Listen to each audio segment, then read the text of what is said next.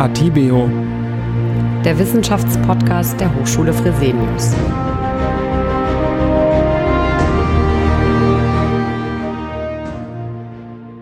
Herzlich willkommen zu Atibio, dem Wissenschaftspodcast der Hochschule Fresenius.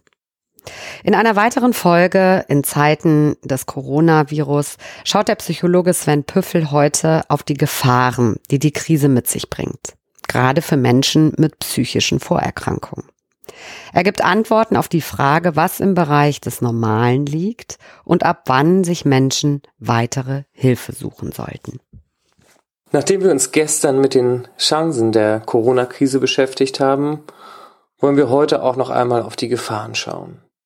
Für viele Menschen ist die Krise auch mit ihren psychischen Auswirkungen inzwischen Normalität. Wir alle haben Seiten von uns kennengelernt, Ängste, Sorgen, die wir bislang noch nicht von uns kannten. Viele konnten sich zum Glück durch Achtsamkeit, Struktur, zwischenmenschliche Kontakte mit der Corona-Krise und ihren Auswirkungen arrangieren. Wir wissen aber, dass eben gerade lang andauernde Krisen eine enorme psychische Belastung darstellen. Und gerade für Menschen, die eine hohe Vulnerabilität, Verletzbarkeit haben oder die vielleicht sogar psychische Vorerkrankungen haben. Wir wissen von anderen Epidemien, aber auch Wirtschaftskrisen, dass diese einen erheblichen Einfluss auf die Psyche haben können. Wir wissen beispielsweise um den starken Zusammenhang zwischen Arbeitslosigkeit, unsicherer wirtschaftlicher Lage und Depressivität. Das heißt, in dieser Zeit geht es eben auch darum, uns selbst, aber auch unseren Angehörigen zu helfen.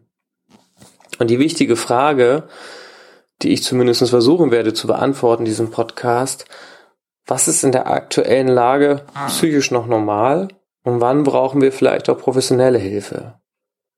Das, was dazu zunächst wichtig ist, ist abzugrenzen. Was ist vielleicht noch eine bewältigbare, herausfordernde Lebenssituation? Wann sprechen wir von einer psychischen Krise? Und wann ja, entwickeln wir vielleicht sogar eine psychische Störung aufgrund einer lang andauernden Belastungssituation? Schauen wir zunächst auf den Unterschied zwischen der herausfordernden Lebenssituation und der psychischen Krise. Und ja, den Unterschied macht vor allem eben aus das Ausmaß der Symptome, der Einschränkungen, wie bewältigbar wir die aktuelle Lebenssituation erleben und ob sie mit einem Kontrollverlust verbunden ist. Und folgende Fragen können Ihnen, aber vielleicht auch Ihren Angehörigen dabei helfen, genau das abzugrenzen. Befinde ich mich in einer sehr schwerwiegenden, herausfordernden Lebenssituation oder bin ich wirklich in einer starken psychischen Krise, wo ich vielleicht auch Hilfe brauche? Und dabei können folgende Fragen helfen. Wie geht es mir mit der aktuellen Situation? Was denke und fühle ich? Welche Körperempfindungen begleiten mich, wenn es mir nicht gut geht? Welche Sorgen und Ängste habe ich? Wie verhalte ich mich in der jetzigen Situation? Neige ich vielleicht vermehrt zu problematischen Verhaltensweisen? Trinke ich vielleicht mehr als gewohnt oder ziehe mich mehr zurück? Melde mich vielleicht nicht mehr bei meinen Freunden? Schaffe ich es noch, meinen normalen Alltag aufrechtzuerhalten?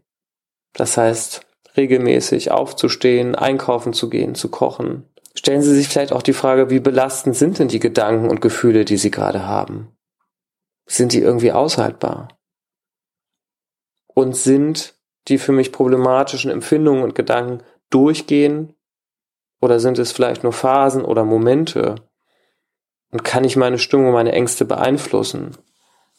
Kann ich zum Beispiel durch Sport, durch Struktur, durch Gespräche mit Angehörigen meine Stimmung auch wieder verbessern? Diese Fragen sollen zeigen, welches Ausmaß ihre Empfindungen haben und wie beeinflussbar, bewältigbar und vielleicht auch kontrollierbar diese sind. Psychologen sprechen in diesem Kontext häufig von Selbstwirksamkeit. Selbstwirksamkeit heißt, ich habe die Überzeugung, auch schwierige Situationen und Herausforderungen aus eigener Kraft erfolgreich bewältigen zu können.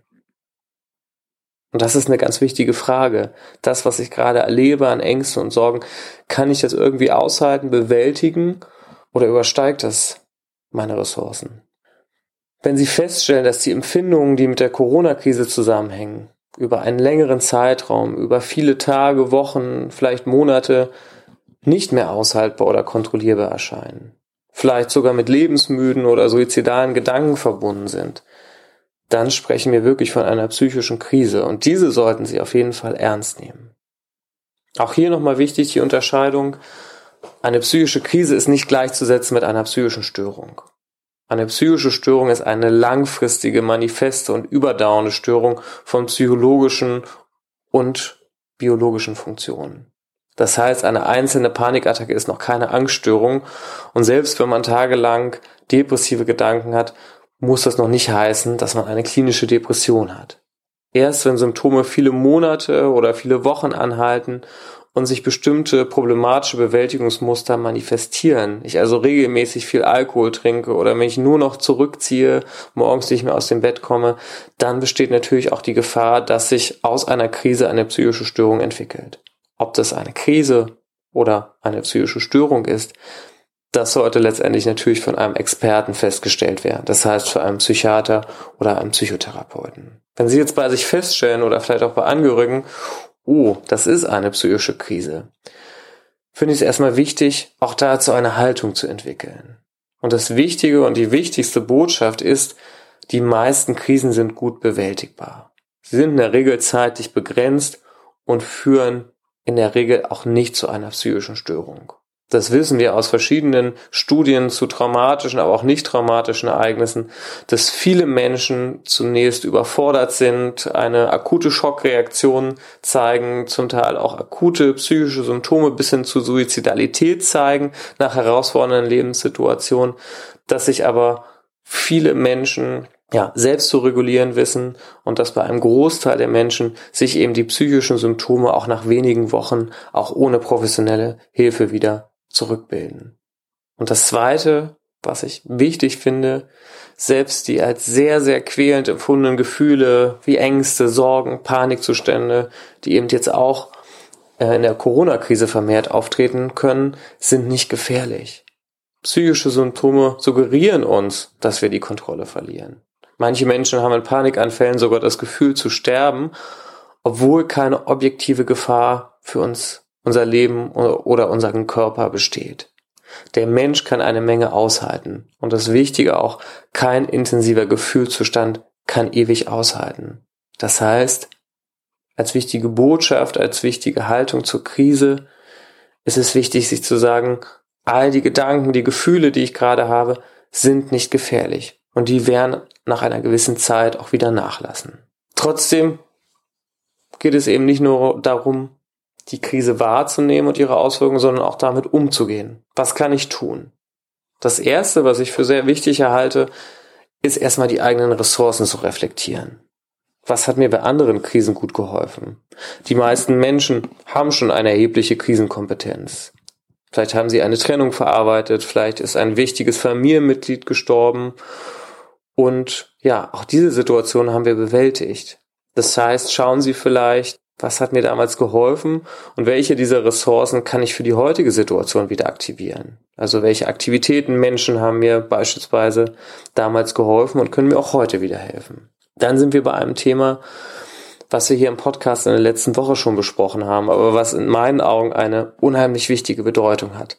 Struktur, Struktur, Struktur. Struktur schafft Sicherheit. Und gerade in der Krise ist zum Beispiel ein konkreter Tagesplan mit festen Zeiten total wichtig, um wieder Stabilität zu bekommen. Dazu empfehle ich meistens in diesen Tagesplan, ja, zwei Pflichttermine, sowas wie den Küchenschrank putzen oder vielleicht Arbeitsaufgaben zu erledigen, zu integrieren. Zwei Mußetätigkeiten, wie ein Buch lesen oder ein entspanntes Hörbuch zu hören, aber auch mindestens zwei soziale Aktivitäten in der heutigen Zeit, vielleicht Telefonvereinbarungen oder ein Videotelefon zu vereinbaren, in dem Tagesplan ja, zu integrieren und auch mindestens ein bis zweimal täglich rauszugehen, um zu spazieren, joggen, in den Supermarkt zu gehen. Am besten eignet sich den Tagesplan schon am Tag vorher festzulegen, dass man eben am nächsten Tag direkt starten kann, sich nach diesem Tagesplan zu orientieren. Was natürlich in Krisen wichtig und bedeutsam ist, ist Angehörige, Freunde einzubeziehen. Dazu gehört, wir hatten es gerade schon beim Tagesplan, regelmäßige Telefonate, Videocall zu vereinbaren. Und das Wichtige ist, nein, sie sind keine Belastung. Es ist eine Notsituation. Dafür sind Freunde und Familie da, sie zu unterstützen. Freunde, Familie können auch bei der Umsetzung von Tagesstruktur unterstützen. Das heißt, Sie können vielleicht den notwendigen Weganruf übernehmen, wenn wir morgens nicht mehr aus den Federn kommen. Oder wir können vielleicht auch Familienmitgliedern oder Freunden unseren Tagesplan zuschicken oder vielleicht auch, wie wir ihn umgesetzt haben, also das leckere Essen, was wir gekocht haben oder das gute Buch, was wir abends gelesen haben. In einer Krise ist es auch wichtig, mit engen Bezugspersonen die Erreichbarkeit zu klären. Also auch die Frage zu stellen, kann ich dich vielleicht auch nachts anrufen? Bist du erreichbar? Kannst du dein Handy anlassen? Und das wird aus meiner Erfahrung gar nicht so häufig genutzt von Angehörigen. Dass es aber möglich ist und man weiß, okay, zur Not kann ich meinen besten Freund, meine Eltern anrufen, schafft ein immenses Sicherheitsgefühl. Zur Not, auch das darf man nicht vergessen, auch zu Zeiten zu Corona, wenn gar nichts mehr geht, kann man natürlich auch bei Freunden, Familie einziehen, Freunde vielleicht zu sich holen, weil die eigene psychische Gesundheit geht vor. Und Abstands- und Hygieneregeln kann man ja trotzdem beachten. Neben der Nutzung von sozialen Kontakten kann man sich vor allem in meinen Augen am besten körperlich stabilisieren. Sorgen, Panik, Ängste sind häufig mit massiver Anspannung verbunden. Und gerade wenn wir es schaffen, irgendwie die körperliche Anspannung runter zu regulieren, schwächen sich meistens auch die starken Emotionen ab. Dazu eignen sich beispielsweise Entspannungs- und Achtsamkeitsübungen oder auch Übungen zur Wahrnehmungslenkung. Da beschreiben wir unsere Umgebung ganz genau, schauen vielleicht aus dem Fenster und beschreiben, was wir sehen, wo bin ich gerade, welcher Tag ist gerade, was sehe ich, was rieche ist, also Dinge, die uns ein Stück weit wieder im Hier und Jetzt erden. Wir können auch äh, verschiedene Atemübungen einsetzen, um uns zu stabilisieren. Ein Beispiel dafür ist die Lippenbremse, wo wir tief und langsam einatmen und über so leicht geöffnete Lippen ganz langsam und ruhig wieder ausatmen und dabei mitzählen. Ja, und dann gibt es auch noch Skills. Skills kennen Psychotherapeuten vor allem aus der dialektisch-behavioralen Therapie mit Borderline-Patienten. Das sind Patienten, die täglich emotionale Ausnahmezustände erleben und daher Experten sind. Und daher lassen sich auch für die normalen psychischen Krisen viele dieser Skills einsetzen. Und das sind eben Skills, die vor allem dazu gedacht sind, erstmal bei sehr hoher Anspannung, bei sehr intensiven Erlebnissen und Emotionszuständen sich etwas runter zu regulieren. Das mag vielleicht für den einen oder anderen etwas befremdlich klingen, aber das Wichtige ist, es hilft. Was können solche Skills sein? Das kann kaltes Wasser sein, das kann eine kalte Dusche sein, das können Kniebeugen sein oder ein Hampelmann, den Sie bis zur Erschöpfung durchführen. Das kann das Beißen in die Chilischote oder in eine Zitrone sein. Es kann auch sein, dass Sie äh, Ihre Treppen hoch und runter laufen. Egal wie blöd Sie sich vielleicht auch dabei vorkommen, Vorrang hat die Bewältigung der Krise. Und das, was nach diesen in Anführungsstrichen harten Skills und der ersten Anspannungsreduktion wichtig ist, weiterhin Aktivitäten zur Ablenkung, Stabilisierung durchzuführen. Das heißt, wenn die Anspannung nicht mehr ganz so hoch ist, vielleicht ein Kreuzworträtsel, Sudoku durchzuführen, sich mit Haushaltstätigkeiten wie Putzen, Bügeln, Kochen abzulenken, zu malen, einen Film zu schauen. Das Wichtige ist, probieren Sie es aus. Nicht jede Technik hilft jedem, nicht jede Atemtechnik hilft jedem. Das heißt, da muss man einfach ein bisschen ausprobieren, was einem da gut tut. Und klar, es gibt auch Fälle, da reichen alle Strategien nicht mehr aus, da brauchen wir professionelle Hilfe. Und auch da finde ich eine wichtige Botschaft, wir haben ein total großes, gut erreichbares Hilfesystem in Krisen und ich muss auch nicht warten, bis es ganz akut ist. Ich darf mir natürlich auch früher Unterstützung holen. Das heißt, hier auch das Thema Scham sollte ihr keinen Platz haben. Das heißt, es gibt ganz viele professionelle Hilfen.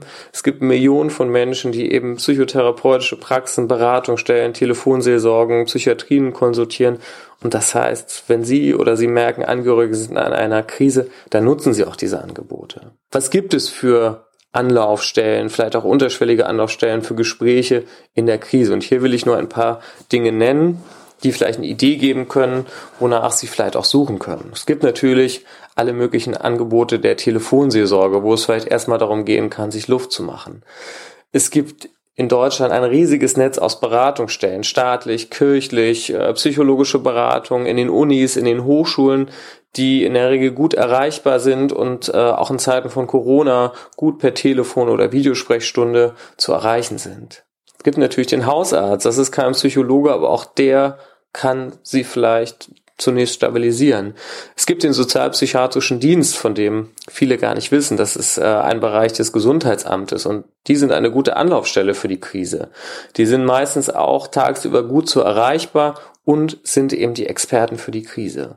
Und es gibt die sogenannten Peers, also die Ambulanzen der Kliniken, die ihnen auch helfen können. Da geht es gar nicht um eine Klinikeinweisung, sondern die können auch erste supportive Gespräche beispielsweise anbieten. Und klar, manchmal geht auch gar nichts mehr und es muss sofort Hilfe her, vielleicht auch nachts um drei, wenn akute Suizidgedanken beispielsweise auftreten und da gibt es natürlich auch noch unsere Psychiatrien. Da haben wir ein ganz gutes Netz, die eben für diese Notversorgung Tag und Nacht ansprechbar sind.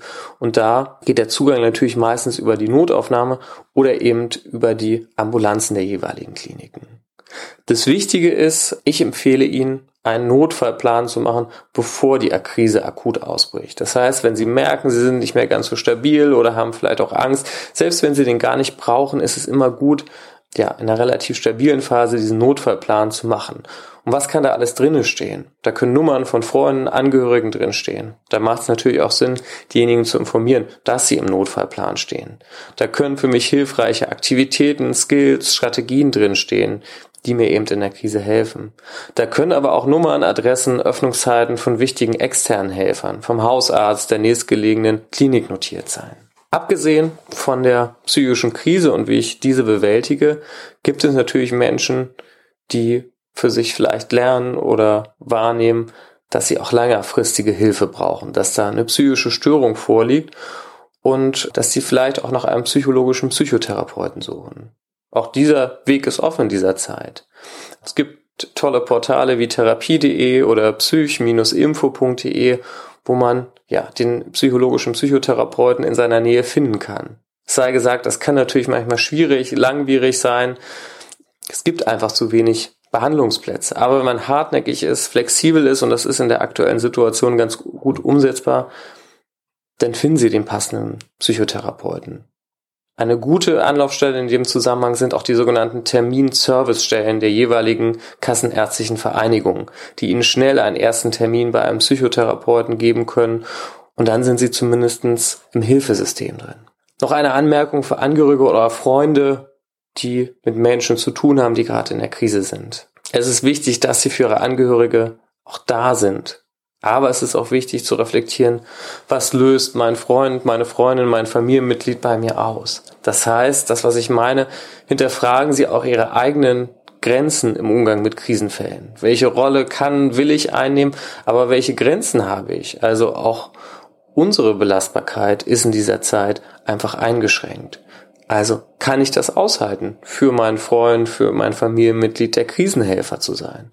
Und wenn ich merke, ich kann das nicht oder es überfordert mich, dann gibt es eben auch den Weg, ja, unseren Angehörigen schnellstmöglich auf professionelle Helfer zu verlagern. Da habe ich Ihnen ja verschiedene Möglichkeiten gerade skizziert, gerade wenn ich mich überfordert fühle oder mich unsicher fühle. Also, kommen Sie weiter gut durch die Corona-Krise, passen Sie auf sich auf. Die gute Nachricht ist, jede Krise hat ihren Anfang, ihren Höhepunkt, aber auch ihr Ende. Und es gibt zum Glück genug Hilfen, die einem bei der Bewältigung der Krise helfen können.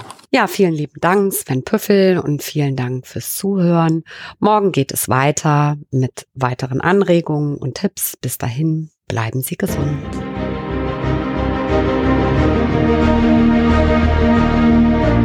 Atibeo der Wissenschaftspodcast der Hochschule Fresenius.